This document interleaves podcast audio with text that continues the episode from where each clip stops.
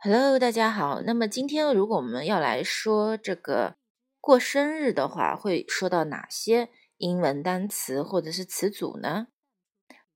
祝大家生日快乐，叫做 Happy Birthday，Happy Happy Birthday，Happy Birthday，Birthday，Birthday，B-I-R，念的是 bird，一个是卷舌的感觉，因为是美语。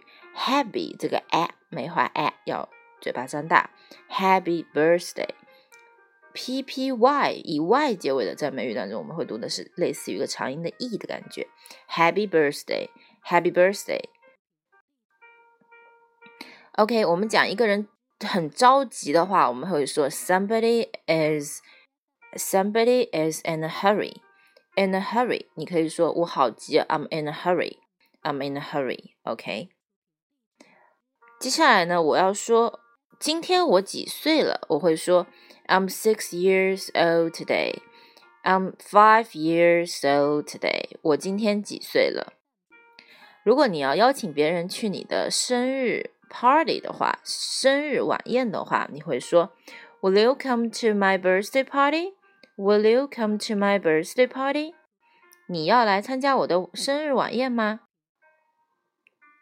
那个，如果你要回答的话，你可以说 I will be delighted. I will be delight. I will be delighted. I will be delighted. OK, delighted. 接下来呢，我们要说，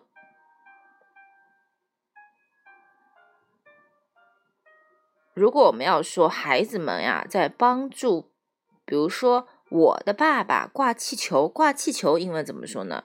首先是 hand H A N G hang up hang up balloons balloons.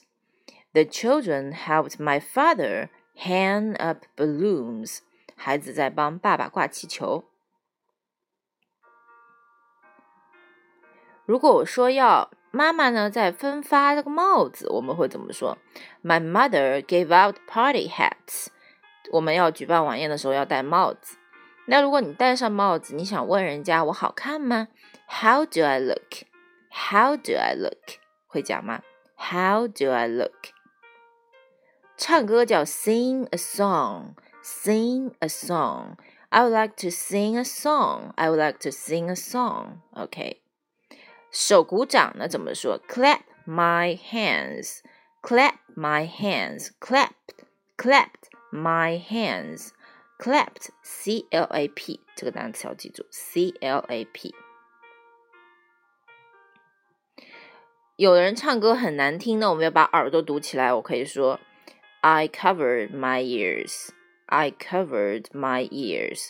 盖上你的耳朵就是堵起你的耳朵。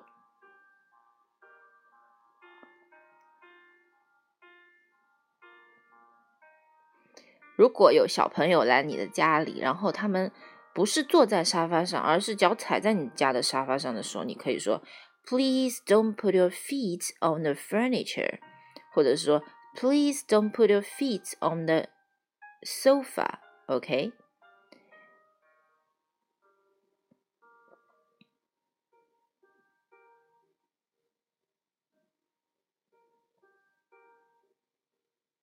如果要说生日蛋糕来了，我们可以说 Here comes the birthday cake. Here comes the birthday cake. 如果我们要说数蜡烛，怎么说？I counted the candles. 我们一起数蜡烛。We counted the candles.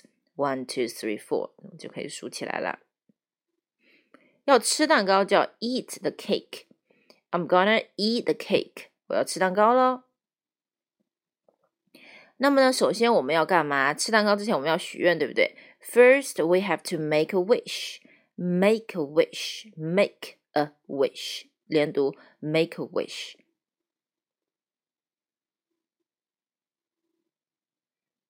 那我们吹蜡烛怎么说呢？I blew out the candles. I blew out the candles. Blew 是 blow 的过去式，blew，b l e w，呃，原型是 b l o w，呃，w，OK。那我们今天觉最后学会的就是说，Happy birthday，Happy birthday to you。OK，拜拜。